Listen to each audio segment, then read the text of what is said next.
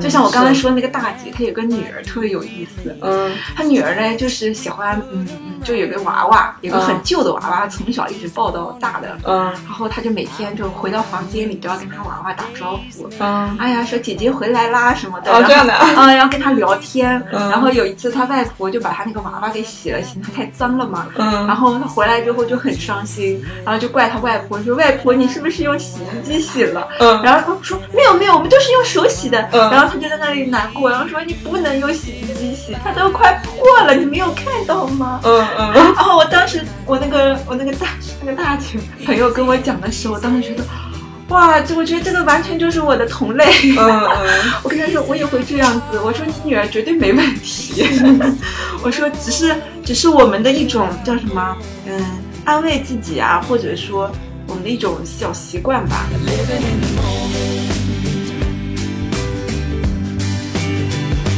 I'm letting myself off the hook for things I've done. I let my past go past, and now I'm 大家好，欢迎收听一地鸡毛，我是主播紫娟。大家好，我是尹芳。子娟，你知道吗？就前两天，我感觉我们家的猫得了抑郁症。发生什么事了吗？就是以前每次我回家，它都会就是冲到门口等着我，然后就趴在我的腿上，然后就拉着我不让我走啊，然后蹭我啊，嗯就很热情。嗯但是我就是前两天有一天晚上回去，我就觉得他没有那么热情，他就远远的看着我。然后，嗯然后我在那里呃看书啊，然后做别的事情的时候，他就是在远远的看着我。嗯然后嗯我当时倒也没有觉得他特别的不正常，嗯我当时觉得是不是我有什么不正常？为什么他老是感觉就是跟我保持着一定距离，然后默默的看着我？然后第二天早上起来的时候，以前他都会到我的卧室门口，就是等着我。嗯然后那天他就在远远的沙发上趴着，然后就望着我，嗯然后我就觉得他不太正常。嗯然后我过去弄他，他也不搭理我。然后这么冷淡啊，然后我把他抱起来放在地上，然后我就出门了。后来我饭盒忘带了，我又回去，发现它还在原地待着。哦啊，我当时真的就那天我就很紧张，然后那天我就一直在那个微信上搜嗯猫和抑郁症，就发现猫猫，我就怀疑我们家猫是不是得抑郁症了。嗯，那是不是每天在家里感觉很孤独？嗯，不知道，反正那一天我都在反思自己到底做错了什么。那它现在有变好吗？嗯，还好，后来第二天就正常了。嗯，但是那天真的把我吓到，因为因为猫抑郁症了之后就会就会影响身体健康。是是，然后我那一天就进行了深刻的自我反思、自我批评。嗯就觉得可能是因为平时对它不理不睬，就一到家就管自己，然后就嗯看不见它渴望的小眼神。你没有陪伴它。对对对，嗯，你你说到猫，我我们家也是，我们原来不是养了一只嘛，然后我老公觉得，哎呀，我们两个人天天在外面的这只猫在家里面太可怜了，太孤独了，然后就想着老是嚷嚷着要买第二只，我总说等我们以后房子更大了再买，结果就是前两周，我老公他那个朋友圈有。原来的同事在发说他那一只白色的猫不想养了，嗯然后我老公就很兴奋的跟我说：“哎呀，这只猫很好看哎，你看看要不要？要不要？要不要？”一直问我要不要。他说这可以陪着那个嗯、那只布偶嘛，这样两只猫在家里面就会有伴儿。然后我就架不住他劝说，就买了，然后就领了过来，不是买的，是我们一起去把它接了回来。就他老怕那个猫在家里面觉得很孤独，没有陪伴，我就跟他说，猫本来就是精神上面很高傲的，不需要陪伴。对对，嗯所以所以说有时候是不是我们自己觉得一个人就很孤独，嗯或者一只猫就很孤独，对所以觉得他可能会很孤独，其实是我们的主观臆想。对，可能是怕我们人自己觉得孤独，就就会觉得人家也那样。对，对我之前就是有很多朋友嘛，就是嗯人家当他们知道我一个人住一个房子，嗯，然后他们就会觉得你不孤独吗？你不难受吗？哎，这个也是我很好奇，因为我从来没有一个人住过，所以实际上是怎么样的感觉啊？实际上并没有啊，我 我觉得很自在，很开心啊。就甚至 我现在觉得我的房间里都容不下第二个人，嗯。就我很少叫朋友啊，或者呃什么家里人啊到我家里来。嗯我就觉得会让我觉得，嗯，就没有那么自在。之前也有一些朋友嘛，他们知道我一个人住，而且我们家里有有有两两个房间，甚至住三个人都没有问题。嗯 然后他们就会有一些那个有之前有个朋友就说能不能就是在我家住，因为他住的房子到期了什么的，我暂时过来借住几天是吧？暂不暂时也不知道，反正就是想来我家住。嗯然后我就，反正我就我自己是心里肯定很坚定的，绝对不可能。嗯 但是我还是就是找了很多的理由啊、借口啊，然后嗯就没有同意。嗯然后我就觉得，就很多人都会觉得一个人就是老在家待着啊，或者一个人整天一个人去。比如说之前有人说怎么最孤独的几件事，一个人吃火锅，一个人看电影，一个人上医院哎，对对对，嗯人家会觉得很很很很孤独啊什么的。对，但是我我我觉得没有啊，我一个人很享受在其中。嗯。但是很多人可能就没有办法去理解，就像我们对猫一样，可能就我们主观觉得它一个人待着，没有人跟它讲话，没有人跟它玩儿，它就会很孤独。嗯，因为我是这样子，就是我我我跟我老公在一起之后，我们就是同居的嘛，嗯。所以我会有意识的去呃隔断一下我们俩，就是比如说晚上在一块儿，白天我就希望分开，嗯，就是有独处的时间，保持一定程度上的孤独。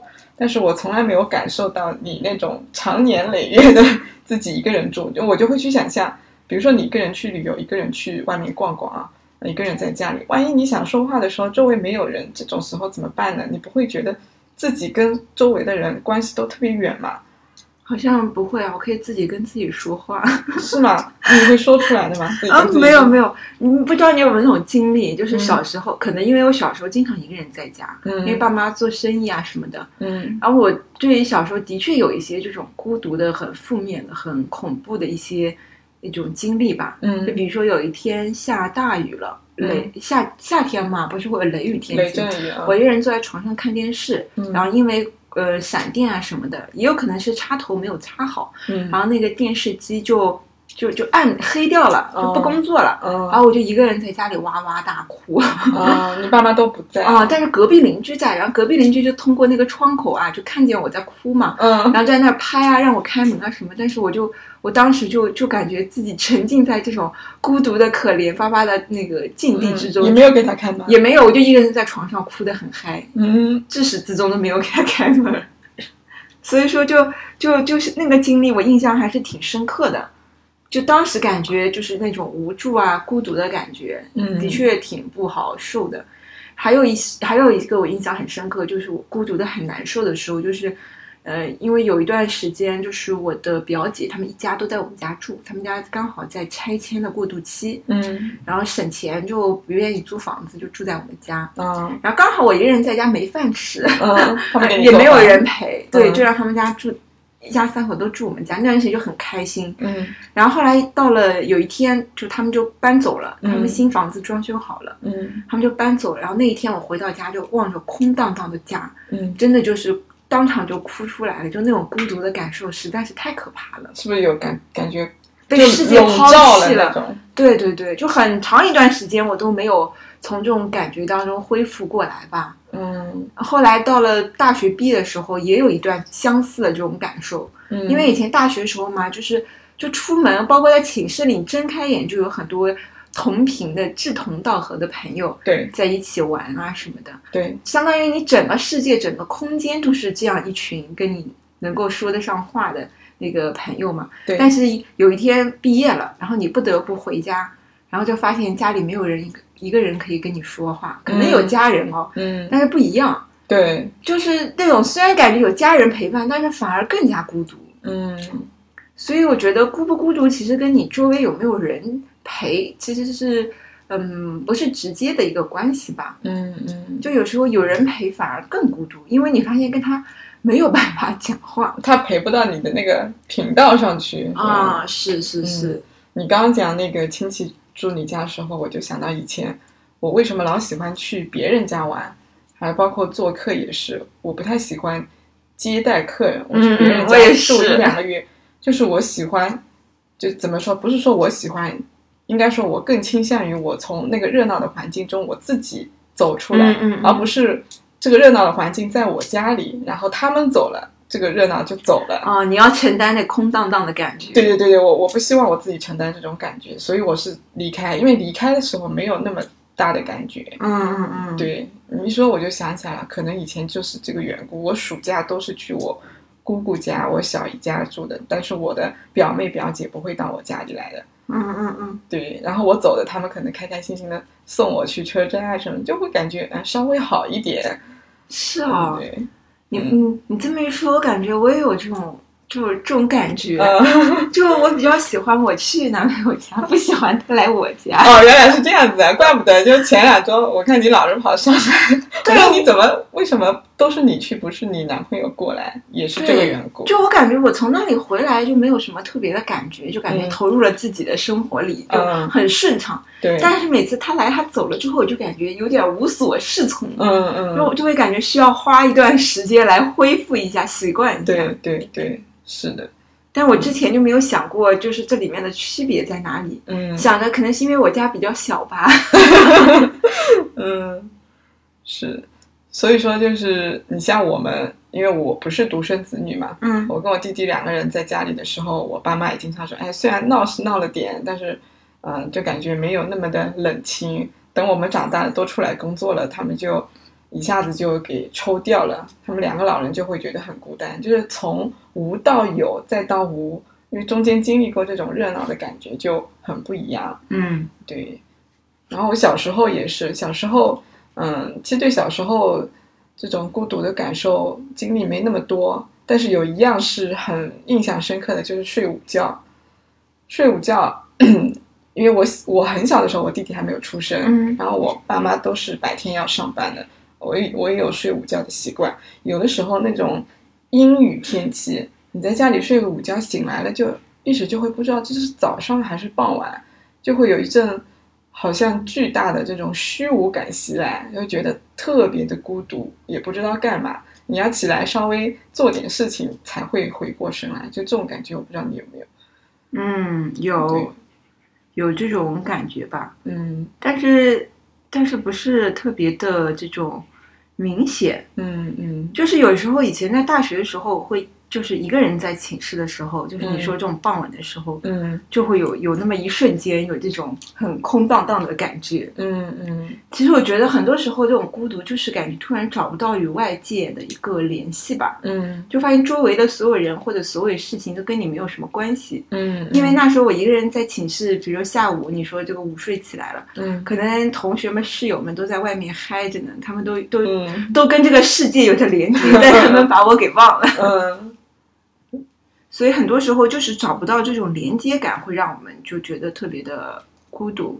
就对以前我呃前几年吧，就有一段时间我这种感觉特别的明显。嗯就其实也不是说一个人啊，就是我经常其实也会参加外面的这些活动啊什么的，嗯嗯，但是我就觉得周围的人好像都跟我不在一个频道上，就我关心的那些话题，他们好像都不太，都不不会去思考。嗯，然后他们比较聊得很嗨的那种，呃，狂热的话题，我我感觉我好像又不是那么的感兴趣。比如嗯有段时间他们就很，呃，有些人就很狂热，什么赚钱啊什么的，嗯就讲起来就两眼冒着光的那种。嗯嗯但是我我我我感觉我对这个问题不是很感兴趣啊。嗯嗯然后我就觉得突然感觉，呃，与这个世界与与与都都有种好像我不太属于这个世界的感觉。嗯，就他们都关心的事情，好像跟我关心的事情完全不是一回事儿。嗯嗯，我昨天还跟我爸妈说这个问题，我然后你说跟你爸妈还聊这种问题吗？昨天哎，昨天聊什么的时候，嗯我说我感觉周围很多九零后的同事都很呃叫什么，有点儿呃抑郁，嗯很容易失眠。嗯我说我发现不是一个个例了，嗯好多同事都有这种问题。嗯然后然后我说呃。我我觉得我以前也挺孤独的啊，嗯我说，因为我感觉我跟同龄人有点格格不入，嗯嗯我反而跟那些四十多岁的那些人还比较有的聊。嗯，我也喜欢跟比我年纪大很多的人交往。嗯嗯嗯。然后，然后，然后，呃，我就回想起以前小学的时候，虽然周围有很多朋友，嗯但是我就觉得他们特别傻，他们就会在上放学路上唱歌，嗯，你看不上这种行为啊？就觉得嗯。我不想与他们走在一起，嗯嗯，就时常有这种孤独感。嗯。然后读大学的时候也是，就我会问问我一些朋友说，哎，我我很迷茫，该怎么办？嗯，那他们就会说，啊，你去找个男朋友，找个男朋友就不孤单了。嗯。而且他们根本就不懂我这种迷茫到底是什么。对对对是，反而后来就是嗯，接触到了呃一些就是这种心灵成长方面的这个呃这些这些领域的东西吧。嗯，嗯哎，就会发现其实是就不止我一个人是这样子的，就周围还是蛮多人，就是对对呃我我关心的这些问题啊，我的这些迷茫，嗯嗯，会感同身受。嗯哎，那个时候开始我就没有觉得就特别的有这种孤独感，我反而开始就是享受一个人的这种状态。嗯嗯，你你说就是呃，找到跟你对同样一些话题感兴趣的人，这个还是蛮难的。所以有一段时间，哎，我我这么想，就是你应该早点回到公司来上班。就有有有一段时间，我不是经常蹭你的车回来嘛，嗯就是那个那个时候在车上回来，可能也就二十多分钟，然后我们就会聊聊聊聊一些东西，我就觉得哎，聊起来还蛮爽的。就有些东西不太会跟朋友去谈，因为我试过几次，谈不起来。嗯。就要么就是，因为我平常可能有有在关注，所以聊的时候多多少少能聊几句，但人家平常不关注，嗯。我一发起这个话题，你说，嗯，偏灵性的，偏对生命思考的，偏，呃，以后要，嗯、怎么过啊，自我反省啊，就反正就是这一类的略哲学、略灵修的这种，他们平常不关注，就是关注的都是比较偏生活的、很实际的这些层面。嗯嗯嗯所以我一聊起这个话题，他们就接不上，嗯嗯，或者只能接一两句，那我就明显觉得很没劲。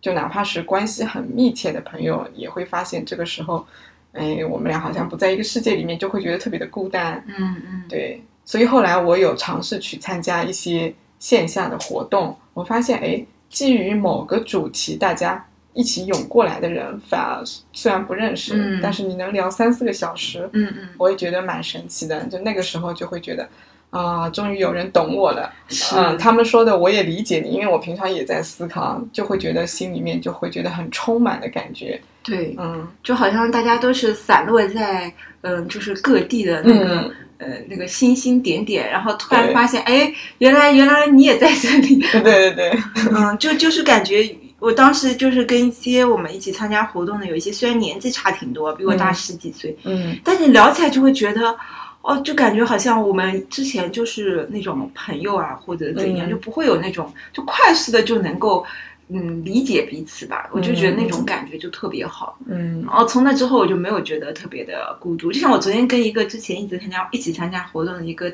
大姐吧，应该算，嗯。她比我大十三岁。嗯。就我我就觉得，就我跟她也不会经常联系，但是时而比如我喝了一个茶，我想起来当年是她给我的，然后我就会跟她说，我今天喝了一个茶，然后回想起当初我们一起怎样怎样，嗯。然嗯后就能聊起来，就觉得特别的温暖。嗯嗯，然后，然后就觉得很开心，就觉得虽然我们不见面，然后我们也也可能生活的经历也不一样，嗯。哎，但是就感觉她是一个能够陪伴我的人。嗯嗯，你只要想到可能有这样的人一直存在着，你想聊的时候就聊，可能这种孤孤独的感觉应该不太会有啊。甚至是说有一些人我可能根本就不认识，但是嗯我知道他他有这么个人在，我都会觉得就是好像有一个人跟我有一些一定的联系，有一个同类存在着。嗯，嗯就像我刚刚说那个大姐，她有个女儿特别有意思。嗯她女儿呢，就是喜欢，嗯嗯，就有个娃娃，有个很嗯旧的娃娃，从小一直抱到大的。嗯然后她就每天就回到房间里都要跟她娃娃打招呼，嗯哎呀，说姐姐回来啦什么的，哦这样的啊啊，然后 跟她聊天。嗯然后有一次，他外婆就把他那个娃娃给洗了，嫌他太脏了嘛。嗯，然后他回来之后就很伤心，然后就怪他外婆说：“外婆，你是不是用洗衣机洗了？”嗯然后我说：“没有没有，我们就是用手洗的。”嗯然后他就在那里难过，然后说：“你不能用洗衣机洗，它都快破了，你没有看到吗？”嗯嗯 然后我当时，我那个我那个大那个大姐朋友跟我讲的时候，我当时觉得，哇，这我觉得这个完全就是我的同类。嗯嗯 我跟他说，我也会这样子。我说你女儿绝对没问题。我说只是只是我们的一种叫什么，嗯，安慰自己啊，或者说我们的一种小习惯吧。嗯嗯，我就我回家也会这样子，会跟我们家的娃娃有一堆娃娃，就给他们嗯每个人都起了一个名字。是吗？嗯，然后晚上睡觉还会跟他们讲话，看不出来你是这样的人。然后早上走的时候还要跟他们打招呼，给他们哦一个一个躺好。哇塞！然后我不开心啊，或者什么，反正都会都会跟他们去聊，反正就会，其实都是自己跟自己聊天，嗯嗯但是别人就会觉得这人肯定有病吧。嗯从小就是因为小时候可能呃独生子女吧，没有人说话，嗯然后从小就养成的这个习惯，我就。读大学的时候，我也我也从家里抱了一个娃娃去，然后每天在床上跟他聊天。哇塞，好好神奇！你你让我想到了那个《仙剑一》，你有看过吗？不记得胡。歌演的那个，嗯里面有那个安以轩的那个角色，不是叫林月如嘛？嗯那个片段我印象很深的，就是安以轩他也有一个，他不是娃娃，就是一个很旧的枕头，长方形的枕，他们古代不是枕头都长方形，是是，是。他那个枕头很旧了，就是可能也跟你说那个，我也有这样。的枕头。对，它很旧了，然后每次他们不是经常要到各处，类似于像侠客一样的嘛，嗯他打包裹的时候一定会把那个枕头带上的。然后嗯有一次，那个呃李逍遥就说他说：“哎，这个这么旧，你把它扔掉干嘛？每次嗯都带着。然后林月如就说：“不行，我一定要抱着，这是我从小陪我睡觉的一个枕头，真的感情不一样。对对对，对我那个时候是不理解的，因为脏兮兮的有什么好的，换一个新的就行了。我就是这样子，旧的就要、就要换掉，要换成新的。我对这种旧物没有感情。就别的我可能是喜欢新，但是嗯就这些东西对我来说，它不只是一样东西，嗯，就我已经倾注了我的感情在里面。嗯嗯，它真的就像我的一个朋友一样，嗯嗯然后就陪伴着我。有时候如果没有没有他们的话，我会觉得一个人在家里真的有点孤独，嗯嗯就少了一点这个寄托。嗯但是我知道大部分人都是理解不了的。所以那天当我听到了我那个朋友的女儿，嗯，我就发现，哎，原来不是我一个人。嗯这个世界上有很多人这样子。啊，对，虽然我没有见过他女儿，但是我当时就觉得，嗯，他应该是我的一个好朋友，嗯嗯就他肯定能够懂我这些看似有点反常的这种行为。嗯嗯，你说到这个，就是倾注了你的呃情感，很多寄托在里面。我前段时间对这件事情也有一个思考。我妈不是，呃，胃病又犯了来杭州嘛，然后我带她去医院看病。那个时候我就觉得，嗯，我我妈年纪大起来了，然后我也就是成长了、成熟了，我应该担起这个家里面的一份责任来。但是我仅仅仅是理性的思考。我想到我妈的时候，我就想到了我家里的猫，我就在想，这种嗯情感的寄托，可能不是说嗯对方给我的一些东西，而是我在这个人或者这个宠物或者这个物件上，我付出了多少，那这种感觉是完全不一样的。就像我我家猫它生病啊什么的，我带去医院就会非常的焦虑，就很害怕它可能。呃，万一身体一脆弱就病倒死死在那个手术台上了，这种我非常的焦虑，因为我会觉得它走了，它把我的那部分情感也带走了。嗯我要回家看到这只猫不在，我可能以后就再也不会养了。嗯就这种巨大的孤独感，我只要一想，就眼泪可能就会下来的。是对，甚至看网上的一些帖子也都不敢看，就这种你，呃，这种情感寄托什么，真的是非常悬的一个东西，感觉，对。然后，嗯，说到孤独，我还有一个呃感受，就是看小说里面的《三体》，你有看过吗？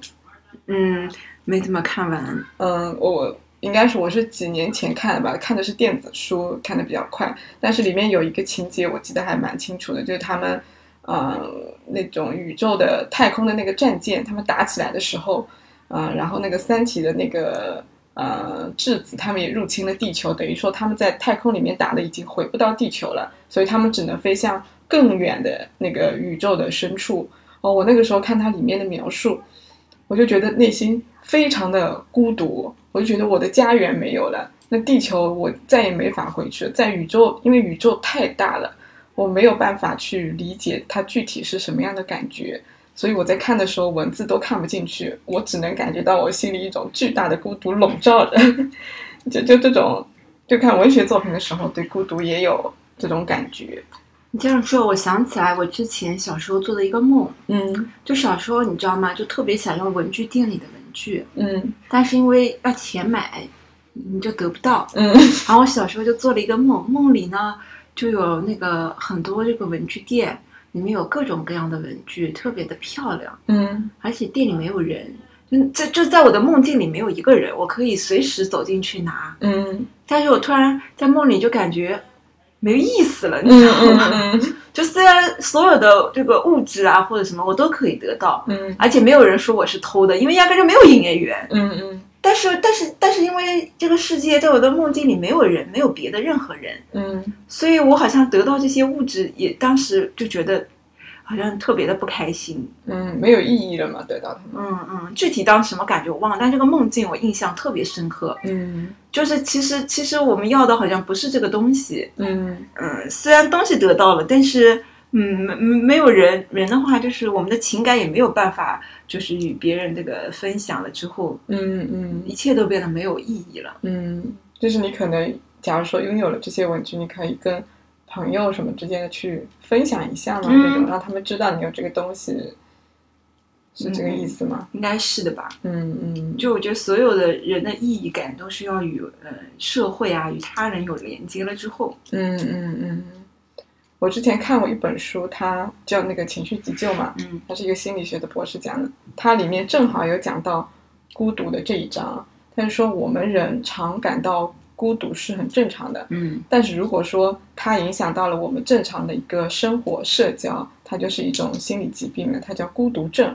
也，确实有这样一种病，可能如果觉得很严重的话，还是要去看心理医生的。嗯那它里面就说，呃，如果说我们知道孤独是怎么回事儿，有哪些表现可能是有这种孤独的症状，我们自己其实是可以解救自己的，用不着去看心理医生啊，或者说用不着这种呃大惊小怪的这种。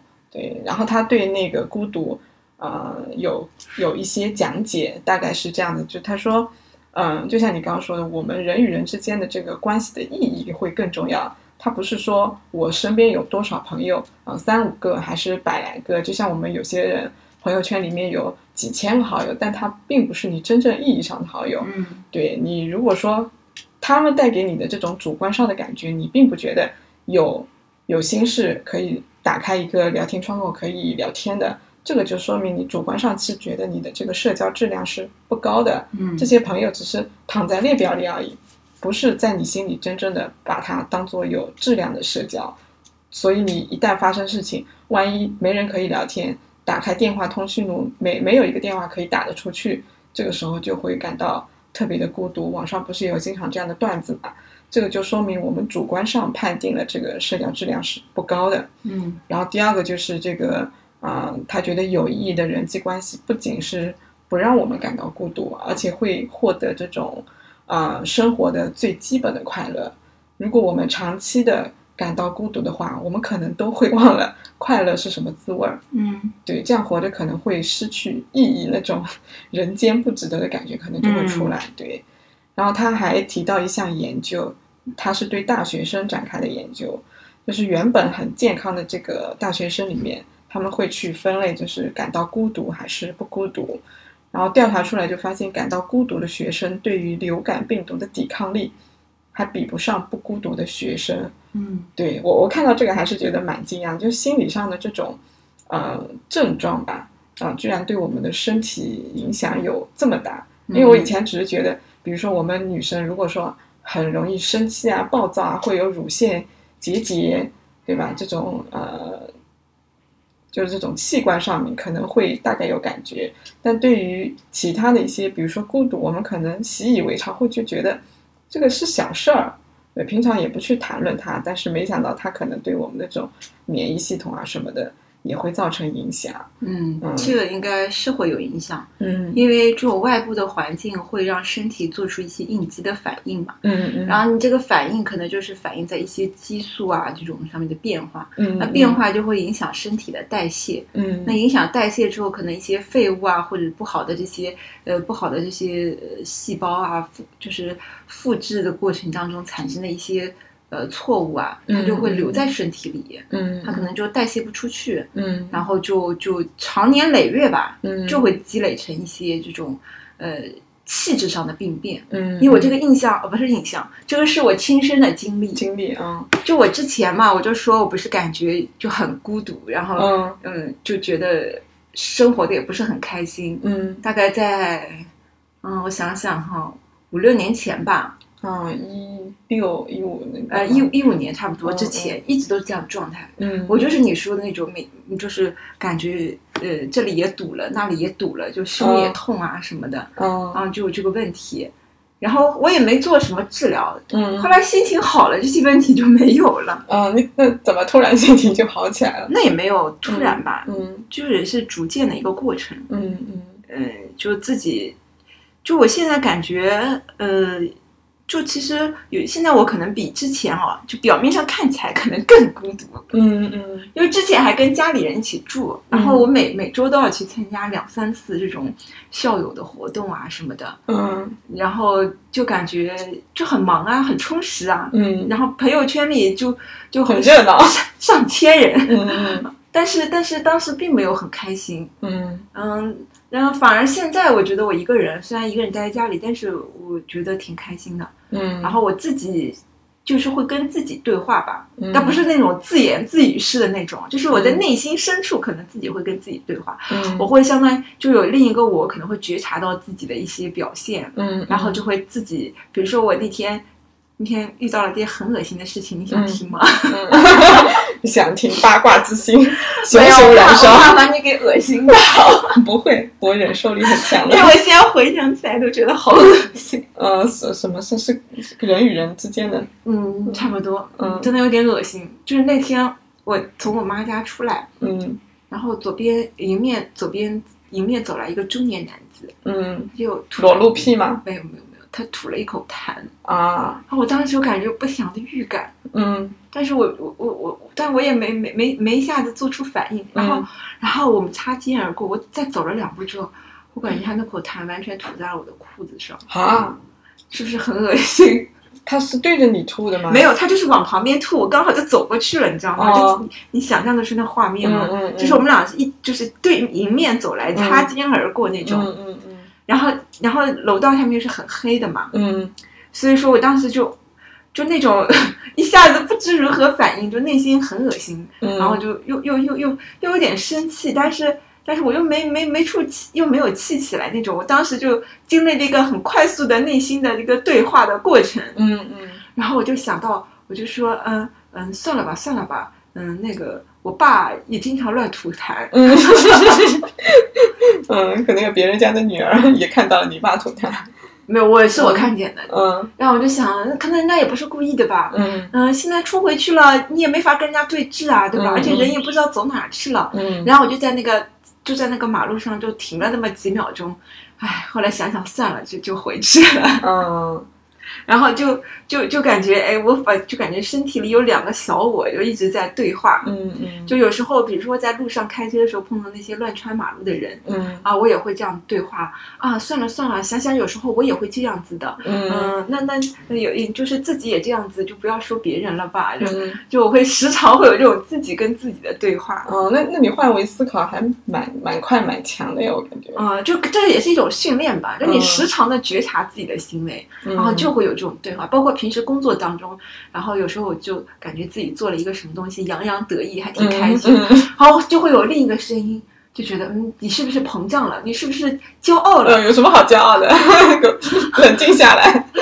就就会有时常我会有这种嗯自、自我的对话。嗯，那你另一个我还力量还是比较强的。我是现在是经常能觉察到嗯自己的这种现状，但是我那另一个跟我的这个自己对话的时候压不住，嗯经常会压不住，压不住，算了算了，别压了，我一定要爆发出来，我就是这样子，我会允许自己，对我允许自己爆发出来的这个情形更常见。嗯，就遏制不住那股情绪，你刚说那个厌恶、恶心也好嗯什么的。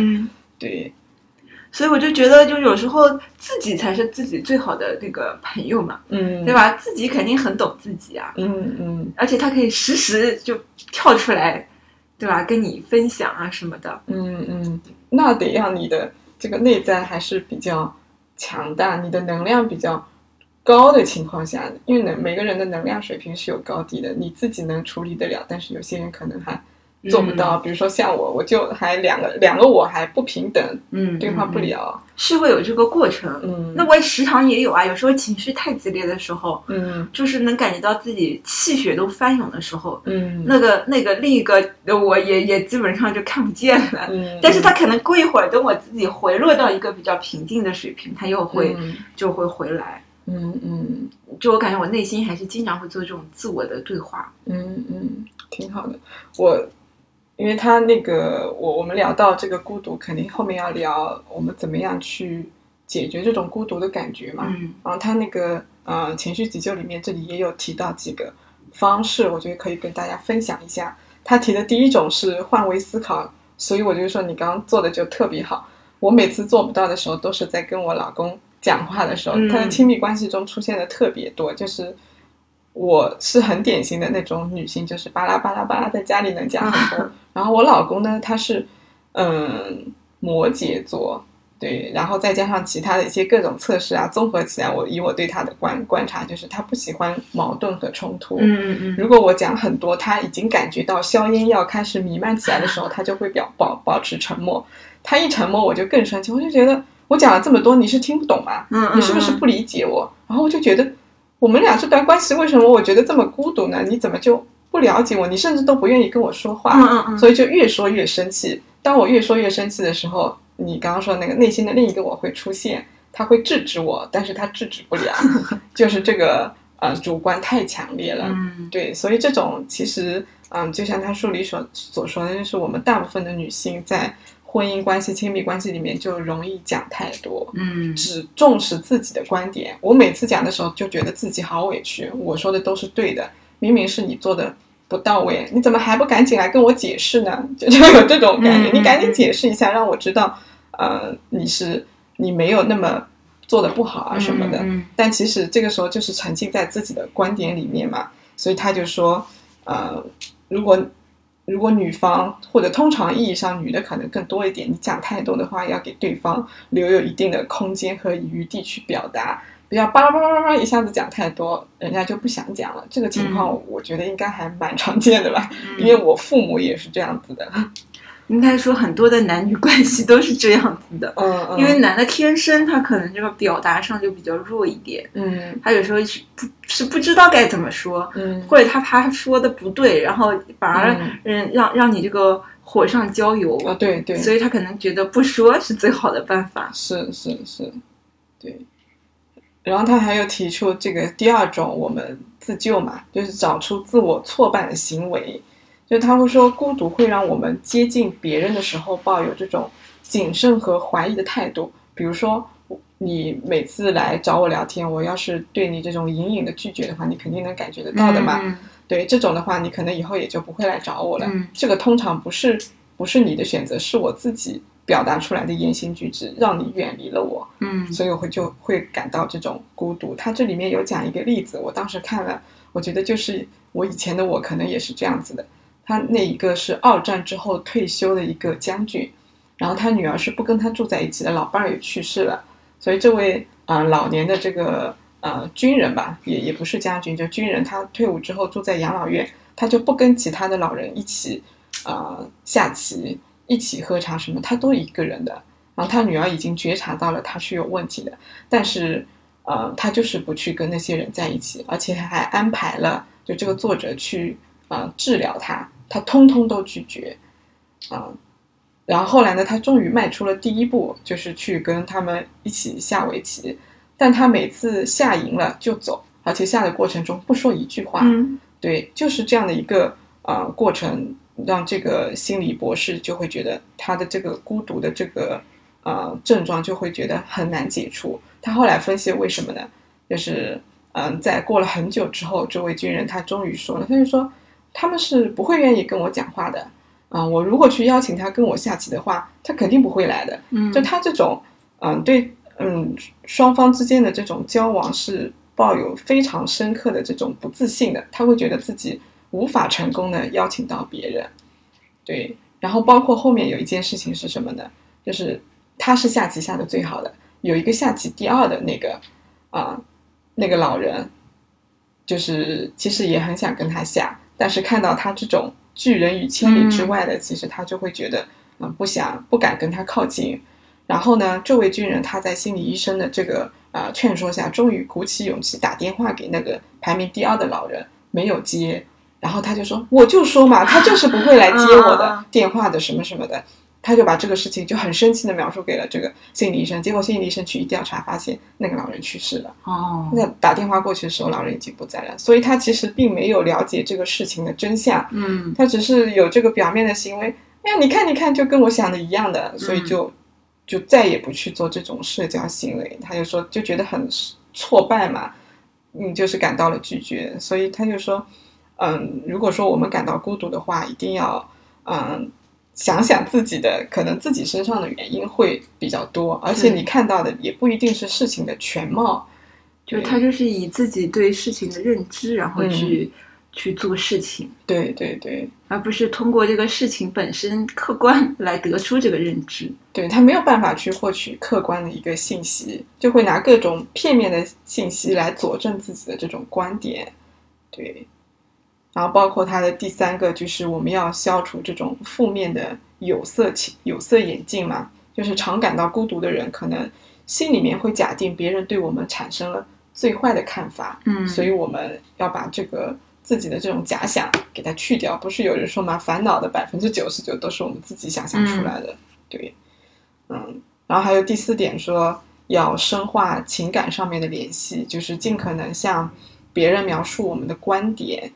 如果说对方能够感受到、意识到我们是付出了这种思想啊、精力啊，来尊重他们的观点的话，他们可能就会越表达越有劲，然后我们再给对方一定的反馈，这样我们的交流的深度就起来了。嗯，那我们至少啊，灵魂上嘛，说的呃高大上一点，灵魂上面也不会觉得那么孤单。嗯，对，这个我也是有感触，就是我以前会不屑于跟朋友或者跟我老公聊这种呃偏向于这种呃我们说的 soul mate 这种，嗯，因为我会觉得他们不懂。对，但实际上是我自己没有表达，嗯或者说他们在聊的时候，我觉得嗯，这个层次有点低啊，我不想跟你说。确实以前觉得蛮高傲的，嗯对，但其实你深入聊了之后，你你需要找到一个合适的场景下，因为这种话题不是所有人在任何时候都能即开即聊的。嗯你可能有些人是要在深夜的时候，或者是要在散步的时候。我现在就发现了，我只要一拉我老公去河边散步，我们就能聊得比较深。嗯如果坐在家里的话，哪怕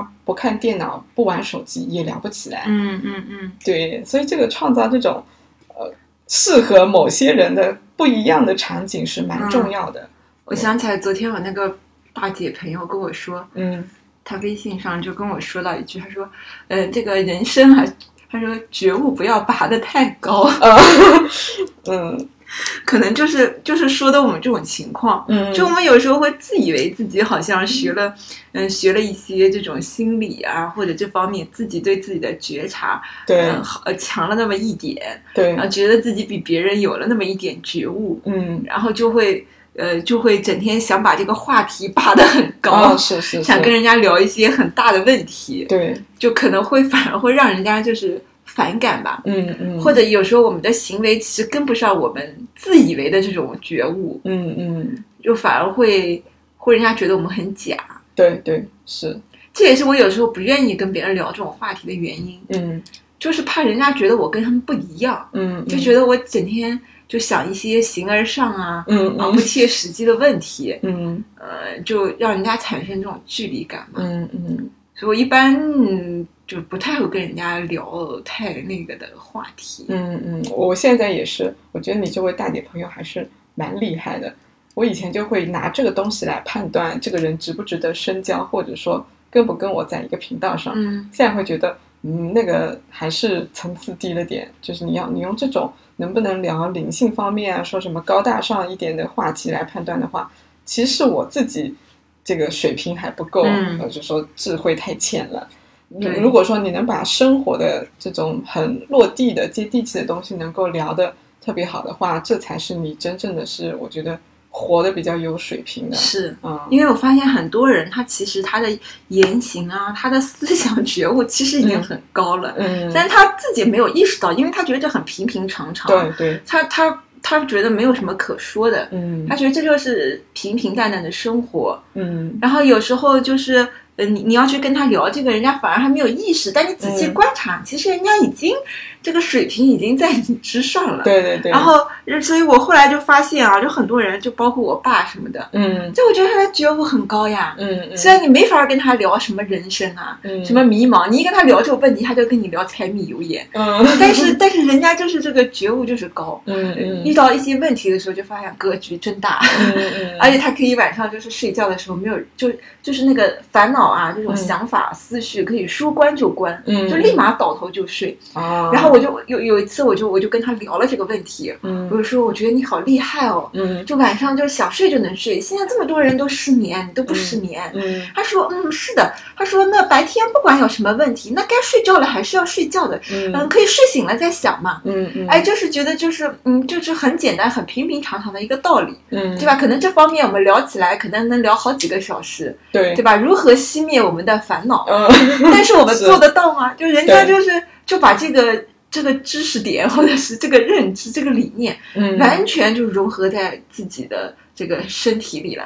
就对人家就是知行合一，嗯就是说说睡觉就能睡觉，我们就办不到。嗯就发现生活当中有很多的人吧，他们把那些个那种大道理，其实都已经融于了这个生活，对他们来说就是平平常常的柴米油盐。对他们不用去学，就自己活出来，对他们不用像我们这还在这儿聊，还要还要通过聊的过程当中给自己催眠。嗯嗯就像之前有一个，呃，就是那个我们那个呃老板他爸爸之前嗯说一句话让我特别感动，嗯他就嗯就大家当时我们在参加禅修活动嘛，嗯。然后就想请他发个言，嗯。就是我们都在聊自己参加禅修的感悟啊什么的，嗯。有些人就啊洋洋洒洒就讲了很多很多，嗯。然后让老爷爷也说一句，嗯。老爷爷说啊不行不行，我说不来。其实他之前年轻时候就是当干部的，就肯定哦很能说。对。然后他后来他就讲了一句，他就说，嗯，我们要爱护，嗯，那个所有的东西，包括一张桌子、一张椅子，嗯。就是他们都是有有，呃，怎么说了我忘了，反正嗯就是说，呃，什么东西都要爱护，嗯嗯就很很简简单单的一个一个一个事情吧。嗯就他平时也是这么做的，嗯就他平时拿所有的东西都是轻拿轻放，嗯，然后对他家里的花花草草都是小心呵护。哦，然后他讲这句话的时候，我就觉得特别的有分量。嗯就我就可以联想到他平时的这个一言一行，就觉得他真的是把自己生活当中就一直在践行的这么一个小小的道理，嗯就是分享给大家，嗯以至于很多年后我现在都能想起来。嗯，那你一定要分析这一点，那就是他对觉得万物皆有情啊，对吧？嗯，就哪怕是一张凳子，是一张椅子，它也有情，你也要嗯就是好好的对待它。嗯嗯呃，就其实你要往深里讲，这个道理就很大了。嗯嗯，但但我就觉得对他们来说，就是一个平平常常的这么一个呃事情吧。嗯嗯所以说，就有时候我现在就感觉，并不要就是跟所有人都聊我们感兴趣的话题，对就还是要多看看他们身上有没有值得我们学习的这个地方。对对对，是的。如果我们发自内心的真的看到了，嗯、不同的人身上值得我们学习的地方的话，你可能看待他的这种眼光和心境也会不一样了，嗯而且你会觉得，哎，这个人的这一点比我高出那么多，嗯、那我会觉得有的时候我碰到问题，可能想，一，假如这他碰到这个问题，他会怎么做？嗯你会觉得好像身边会有无数的导师在那儿，嗯你会有这种感觉吗？我我现在是有，因为我不同的人他的擅长点是不一样的，然后这样我就获取到了不同维度的一个心灵上的一个导师，嗯对，就就会觉得嗯有问题，呃或者说有困惑，其实想一想也都能过去，这种其实也不会有孤独的感觉的，因为很多时候孤独你是觉得啊、碰到问题了自己掌控不了啊、没有没有法子去找到这个解决办法。那如果说本身就拥有这种嗯比较庞大的这种能量库或者资源库的话，哪怕只是在脑子里，我也会觉得啊、会心里会宽慰很多。嗯嗯嗯，对，是的，嗯，然后它这里面啊、书里面还讲到了最后一点，就是嗯，要消解这个孤独的话，我们要主动的创造这个社交联系。这个我在嗯四月份的时候去尝试过一次，确实感觉还蛮好的，就是完全去参加这种陌生人的这个聚会，嗯然后包括我参加完了之后，我自己建这个线上的一个微信群，我见到了快两百人了。当然现在里面有很多人不聊天，我就把他们踢掉了，重新变成小群。就是这个也是我主动出击。如果放在两三年前，甚至去年，我可能都不会做。嗯对，就主动跟别人去产生联系的话，会意外的，啊、有意外的那种情感上的收获。嗯对，